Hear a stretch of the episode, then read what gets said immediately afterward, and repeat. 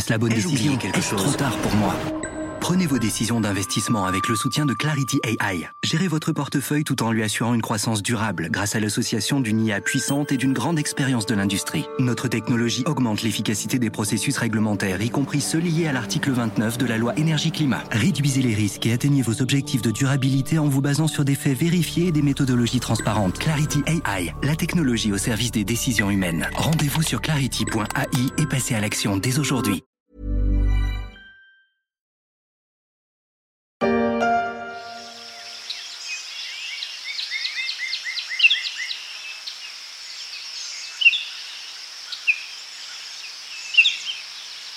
C'est apaisant, non, ce bruit du vent dans les feuilles. Ça reconnecte, comme on dit.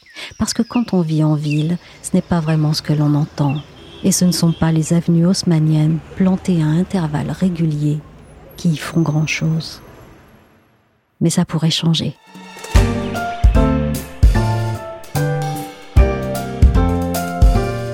Je suis Michel Varnet, vous écoutez La Story, le podcast d'actualité des échos et on va voir comment la forêt pourrait regagner les cités grâce à un urbaniste qui bouscule les codes et à des politiques de la ville d'un nouveau genre. Comme un arbre dans la ville, j'ai grandi loin des futaies où mes frères des forêts ont fondé une famille. Maxime Le Forestier le chantait de façon poétique dans les années 1970. Pas facile d'être en ville, à l'image des rares arbres qui y survivent, espacés, isolés, contraints entre les pavés. Anaïs Moutot a rencontré pour les Échos Weekend un paysagiste qui veut changer ça. Il s'appelle Michel Desvignes et je lui ai demandé, pour commencer, de nous le présenter. Michel Lévin, c'est une star euh, du paysagisme. Il est à la tête euh, de la plus grosse agence de paysagisme française, qui est aussi la, plus internationale. Euh, il a fait l'école nationale supérieure de paysage de Versailles, qui est vraiment la formation très reconnue dans, le domaine. Puis il a créé sa propre agence à la fin des années 80 à Paris. Et aujourd'hui, elle emploie 47 salariés. Elle a beaucoup de commandes, environ 70 actuellement, aussi bien en France qu'à l'étranger. Donc il travaille par exemple au Qatar, aux États-Unis, en Russie, au Luxembourg, en Suisse, etc. Quel est son secret dans le paysagisme pour avoir un tel succès? Michel Devine, il redéfinit la, façon dont, on pense la nature en ville. Donc, euh, pendant longtemps, dans les grandes métropoles françaises, il y avait une place euh, très circonscrite pour la nature. Euh. donc, si on prend Paris, on a le bois de Vincennes, le bois de Boulogne, 600 hectares chacun environ. Ils sont, ils sont vraiment en dehors de la ville, en fait. Et en ville même, on a des arbres d'alignement, donc le long des avenues, le long des rues.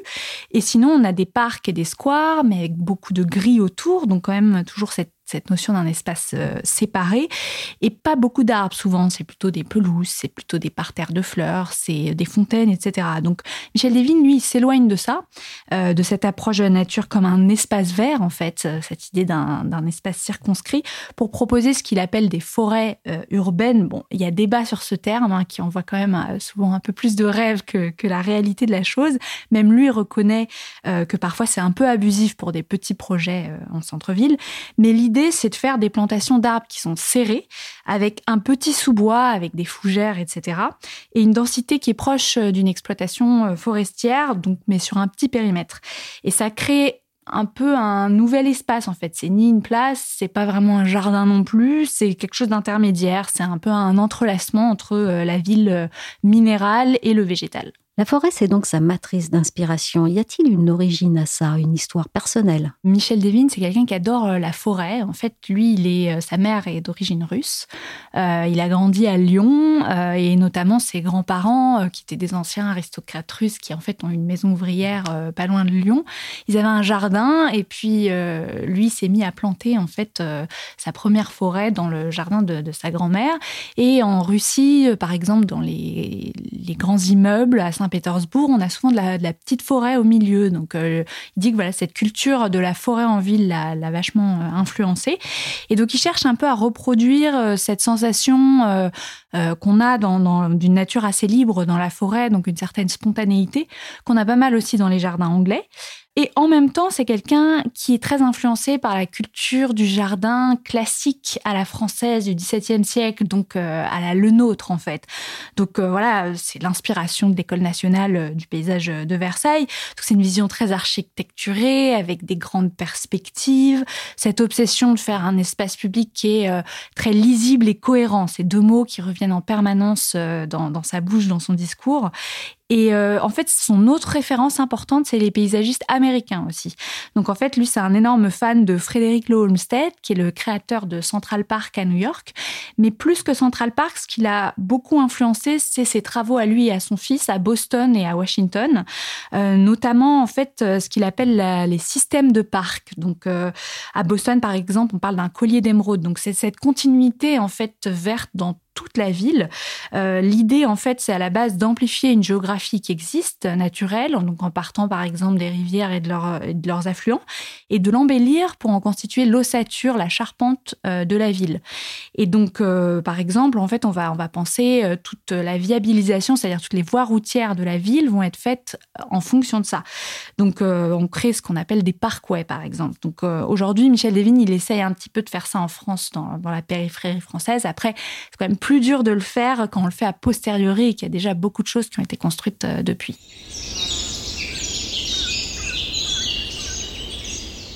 Alors Anaïs, on comprend mieux sa démarche, mais maintenant, concrètement, où peut-on voir ces projets emblématiques en France pour avoir une idée de cette façon de ce qu'il a pu créer ou transformer? En fait, son, le projet pour lequel il est le plus célèbre, c'est le Vieux Port de Marseille. Donc, euh, on s'en souvient plus forcément très bien, mais avant 2012, en fait, euh, le Vieux Port, il y avait 10 euh, lignes de voitures, il y avait des terre-pleins, il y avait des barrières en fait tout le long de l'eau, et donc c'était un espace où la balade n'était pas évidente et le tout était un petit peu fouillis en fait. Donc lui, il est venu là-dedans. Alors on a surtout retenu cette ombrière miroir qui est le long du port, mais c'est juste une petite partie des choses euh, qu'il a mis en place. En fait, lui, ce qu'il a fait, c'est qu'il a réduit déjà le nombre de voies, il a semi-piétonisé euh, la zone. Donc maintenant, il n'y a plus que 4 voies au lieu de 10 pour les, voitures et les bus. Et puis, il a retiré tout ce qui était activité nautique des quais pour les mettre sur des plateformes euh, en pilotis sur l'eau, en fait, ce qui a dégagé les quais et permis cette grande promenade. Et puis, il en a fait un, il a mis du granit blanc partout, ce qui donne une espèce d'aspect monolithique un peu une grande esplanade comme ça. Donc ça l'a rendu un peu aux, piétons euh, cette zone. Donc ça c'est vraiment la chose pour laquelle il est plus connu. Il a, il a reçu le prix européen de l'aménagement de l'espace public en 2014 pour ça. Il est aussi connu euh, en France donc pour le à Bordeaux. Il a fait euh, un peu toute la végétalisation de la rive droite de la Garonne, notamment le parc aux Angéliques. À Au Havre il a fait le quai de Southampton. À Lyon Confluence. il a aussi fait une chaîne en fait de parcs qu'il a créé dans le bassin minier du nord de la France. Donc euh, ça, c'est un projet un peu différent parce que c'est pas dans une ville, mais c'est un peu ce sur quoi il travaille de plus en plus, qui est cette idée de travailler à la périphérie, tous ces endroits on a des maisons individuelles, etc. Et où les gens, en fait, n'ont pas forcément un accès facile à la nature, alors qu'en fait, ils vivent dans la nature, mais ils n'ont pas un accès forcément évident. Donc, en fait, ce qu'il a fait, c'est que dans cette zone où il y a beaucoup d'anciens terrils, souvent, il y avait des petits parcs, mais ils n'étaient pas reliés les uns avec les autres. Et donc, en fait, il a, euh, sur cette zone qui est assez grande, je crois que c'est 4000 hectares, il a utilisé les anciens chemins où il y avait des wagonnets qui passaient pour euh, transporter des matériaux, pour créer des chemins, en fait, entre toute cette zone et faire euh, bah, un peu cette, cette chaîne de parcs. Donc ça, c'est dans les projets qu'il a déjà réalisés. Dans les projets sur lesquels il travaille aujourd'hui, il est sur le quartier de la Tour Montparnasse, qui va être complètement reconfiguré avec l'idée, je crois, en 2030 que ça soit fini. Donc la tour en elle-même, elle va être végétalisée il va y avoir une serre, etc. Mais lui, il est chargé de planter 2000 arbres dans ce quartier, notamment sur le, parvis de la gare, avec cette idée de faire une, petite forêt urbaine. Euh, sinon, il travaille aussi sur l'esplanade de la Défense, qui doit doubler sa couverture végétale, qui est très, très minérale jusqu'ici, et sur le campus de Saclay, qui essaye, donc ça concentre 15% de la recherche française, mais c'est une zone qui, pour le moment, n'est pas très attirante. Les gens veulent pas vraiment y vivre. Donc, il essaye de créer un quartier assez dense, donc avec des immeubles quand même 5-6 étages, des entreprises, etc.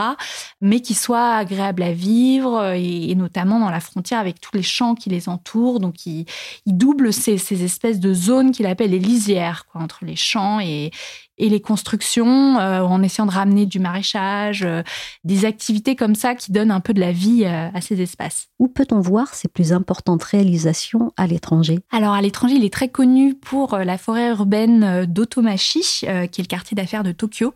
Donc en fait, c'est une grande dalle de 3600 mètres carrés et il a vraiment recréé une forêt là-bas en travaillant avec les équipes du botaniste du Palais impérial en fait, en ramenant des morceaux de forêt.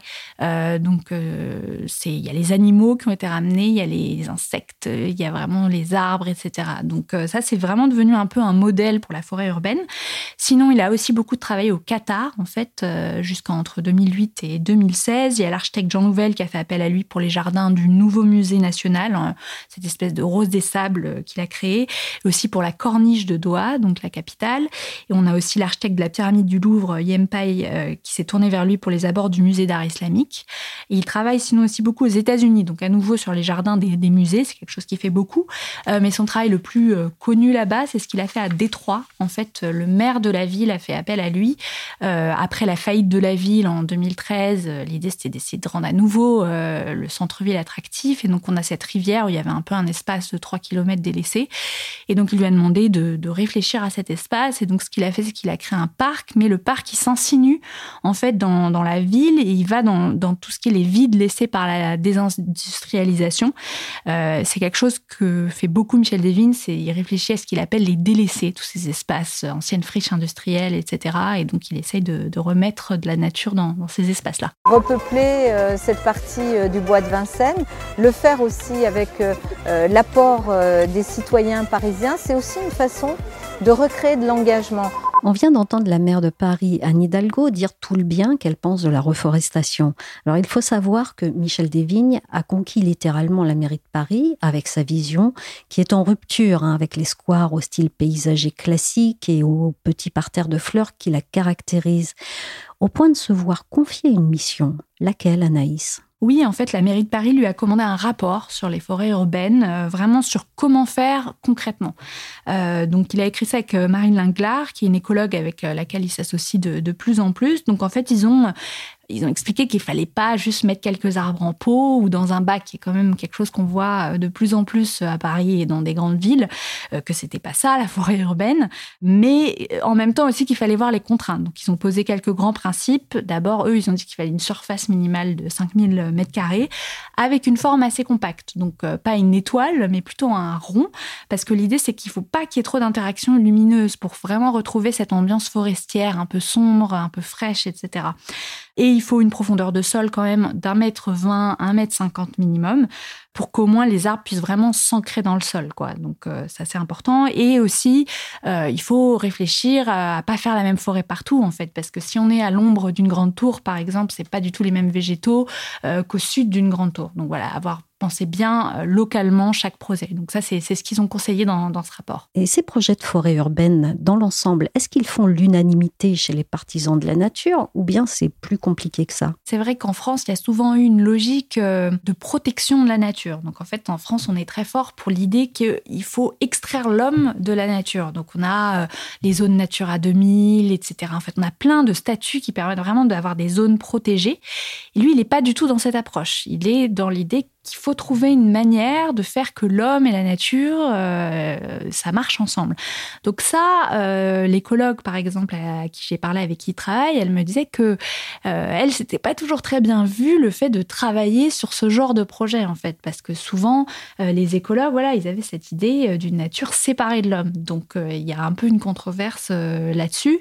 Et après, sur la question même des forêts urbaines à Paris, il y a eu quand même pas mal d'opposition à Hidalgo de de la part euh, du groupe euh, Europe Écologie Les Verts. Alors moins sur maintenant ce qui va se faire, puisque du coup, ils ont quand même choisi des, lieux plus appropriés. Euh, mais au départ, oui, au Conseil de Paris, ça a beaucoup gueulé. Il y avait la, une des élus qui a dit on ne veut pas d'un gaspillage de l'argent public ni d'un gadget environnemental qui répond à un effet de mode. Parce que voilà, pour eux, ça allait coûter très cher. C'était des zones aussi où il y a les zones euh, qui étaient envisagées, c'était pas celles où il y a forcément besoin le, plus d'arbres à Paris. C'est notamment surtout dans le nord de Paris, le nord-ouest, 18e, 19e, etc. aussi, où on manque beaucoup d'arbres. Et là, c'était plus dans des, dans des zones où il y a déjà des squares, etc. Donc il y avait une question d'équité derrière. Donc voilà, donc c'est pas forcément, ça remporte pas la pleine adhésion. Il y a quand même des critiques, quoi. Le paysage d'une ville qui change se dessine, même s'il y a des résistances. Dans son article paru dans les Échos Weekend, Anaïs cite Jean-Louis Missica. Il est l'adjoint d'Anne Hidalgo à la mairie de Paris en charge de l'urbanisme. Il a ces mots que je partage avec vous.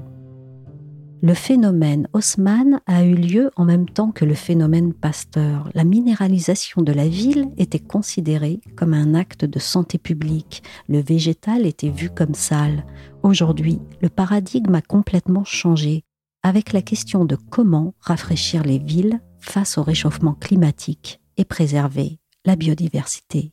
Où en sont nos villes aujourd'hui? Aujourd'hui, on peut dire que les villes, elles sont pas vraiment vivables. Enfin, elles sont très bien quand on veut sortir, euh, quand on veut aller au restaurant, quand on veut travailler, mais euh, ça manque clairement de verdure. Leïla Marchand, et journaliste aux échos. On estime que c'est le résultat d'une mentalité qu'on a héritée du 19e siècle. Enfin, c'est ce que m'expliquait Philippe Clergeau, qui est professeur au Muséum d'histoire naturelle et consultant en écologie urbaine.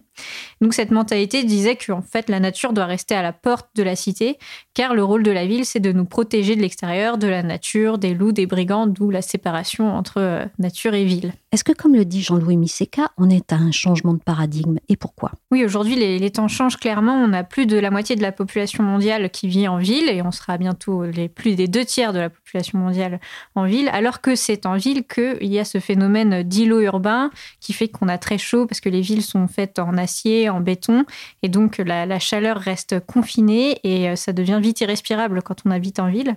C'est pour ça qu'il est urgent de, végétaliser, euh, de protéger les sols, de créer de l'ombre en ville, pour euh, réduire la température et construire une vraie biodiversité urbaine. T'as mis plein de mousse sur ton pantalon, ta maman elle va pas être contente. C'est pour des arbres donc. Euh, Il faut ce qu'il faut. Parce que les arbres c'est pour l'oxygène et tout donc. Euh. Surtout que ma maman elle aime bien la nature. Et pour créer cette biodiversité urbaine, est-ce qu'il suffit de planter des arbres et de réintroduire des espèces? Oui, il faut planter des arbres, euh, effectivement. Euh, après, c'est vrai qu'il faut le faire intelligemment. Il ne faut pas euh, jeter des arbres n'importe où. Il ne faut pas mettre des plantes exotiques sur une façade parce qu'on trouve que ça fait joli alors qu'elles ne vont pas tenir l'hiver ou alors, au contraire, elles vont devenir envahissantes.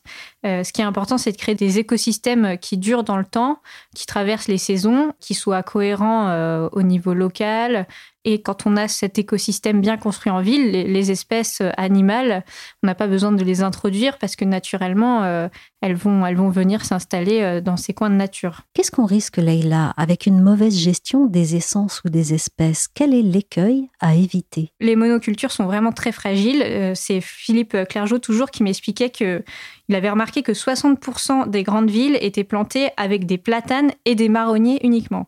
Et 90% des toits végétalisés, euh, si vous allez voir, ils sont recouverts de sédum. Donc, c'est des, petites plantes grasses qui sont très pratiques parce qu'elles sont pas chères, elles sont très résistantes, elles recouvrent vite le sol, mais euh, c'est une seule espèce sur tous les toits. Et donc, euh, si jamais il y a une maladie, eh bien, toute l'espèce meurt d'un coup. Donc, on a tout de suite plus du tout de nature. C'est ce qui s'est passé avec les platanes dans les années 70 il y en avait beaucoup, beaucoup plus en France et donc tout d'un coup, une maladie a tout ravagé. Et c'est pareil d'ailleurs pour les espèces animales. L'exemple typique d'une erreur de débutant euh, quand on veut euh, réintroduire de la nature en ville, c'est qu'on a envie d'installer des ruches sur les toits. Alors c'est très à la mode, il y a beaucoup de, de mairies ou, d'entreprises euh, qui ont voulu faire un geste en installant des ruches comme ça.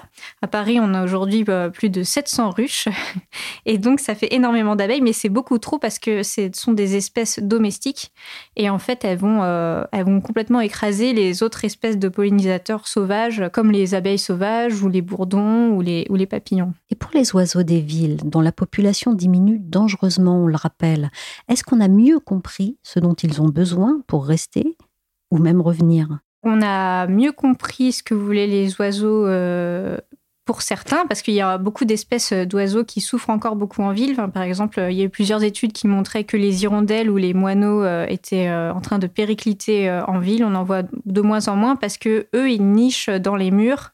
ils cherchent des trous, des fissures pour faire leur nid. Et donc, comme en ville, on a de plus en plus de façades lisses ou en verre, ils peuvent plus nicher. Et donc, c'est pour ça que on en voit de moins en moins. Mais euh, pour d'autres espèces euh, nicheuses, c'est vrai que on a mieux compris leurs besoins et s'épanouissent de plus en plus. Par exemple, c'est le cas des, mésanges ou des rouges-gorges. Et ça, c'est grâce notamment, euh, pas forcément au fait de planter des arbres, mais plutôt la pratique du fauchage tardif. C'est de plus en plus pratiqué dans les parcs, c'est le cas à Paris par exemple. C'est très facile, en fait, ça consiste à ne rien faire, à juste ne pas tondre euh, trop vite, laisser l'herbe monter en graines, euh, laisser les, herbes pousser, et comme ça, ces graines, elles vont à la fois nourrir les oiseaux qui sont granivores, mais aussi ça va permettre de donner un refuge aux insectes et des insectes qui vont eux-mêmes nourrir les oiseaux.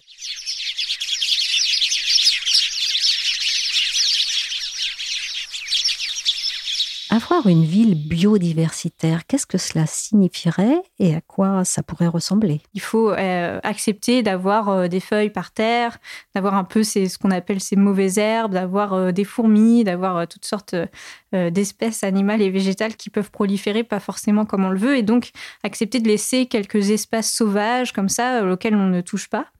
Et l'idéal, c'est d'avoir des villes qui prévoient ce qu'on appelle des corridors écologiques, donc euh, des, espaces euh, de nature reliés entre eux pour que les, espèces puissent circuler facilement euh, dans la ville sans se retrouver bloquées dans de petits réservoirs de biodiversité, mais vraiment qu'ils puissent circuler. Est-ce qu'il y a une ville actuellement dans le monde qui est la mieux avancée dans cette voie? Il n'y a pas vraiment de ville parfaite, mais on peut quand même citer l'exemple de Singapour. On pourrait ne pas s'y attendre parce que c'est une immense euh, cité-État très très densément peuplée avec euh, beaucoup de gratte-ciel, mais ils ont aussi euh, décidé de dédier 10% de leur territoire aux espaces verts. Et leur objectif, c'est de devenir une ville dans un jardin, carrément. Donc pour ça, ils ont, ils ont eu beaucoup d'initiatives. Et un des projets les plus connus, si vous avez peut-être vu quelques images, s'appelle euh, Gardens Bay by the Bay. Et euh, c'est un immense euh, éco-parc de 100 hectares en plein centre de la ville. Une des vues les plus connues de ce jardin, ce sont des, immenses arbres en acier. Alors vous allez me dire en acier, c'est bizarre. Non, c'est juste la structure des arbres. ils ont fait une structure d'arbres géante en acier qu'ils ont recouverte de végétation. Et c'est donc c'est un, mélange de high-tech et de nature parce que ces arbres, ils peuvent euh, récupérer l'eau. Ils ont un système aussi pour de capteurs solaires. Et, euh, et donc c'est on peut circuler au milieu de ces arbres en acier sur des passerelles au milieu de la nature et c'est vraiment très beau. Mais ils sont aussi avantagés par leur climat tropical qui fait que tout pousse euh, très facilement, très naturellement. C'est pas des végétations qu'on pourrait voir en France, mais c'est quand même inspirant. Alors inspirons et expirons, et surtout plantons, mais on l'a vu, pas n'importe comment. Merci à Anaïs Moutot des Échos Weekend et à Leila Marchand des Échos pour cette promenade en ville-forêt. La story s'est terminée pour aujourd'hui. Cette émission a été réalisée par Willy Gann. Je vous invite à nous retrouver sur toutes les plateformes de téléchargement et de streaming de podcasts comme Apple Podcast, Podcast Addict, Castbox ou encore Deezer, Spotify et Amazon Music. Pour suivre l'actualité à travers nos articles, nos analyses ou encore nos enquêtes, rendez-vous chaque jour sur leséchos.fr.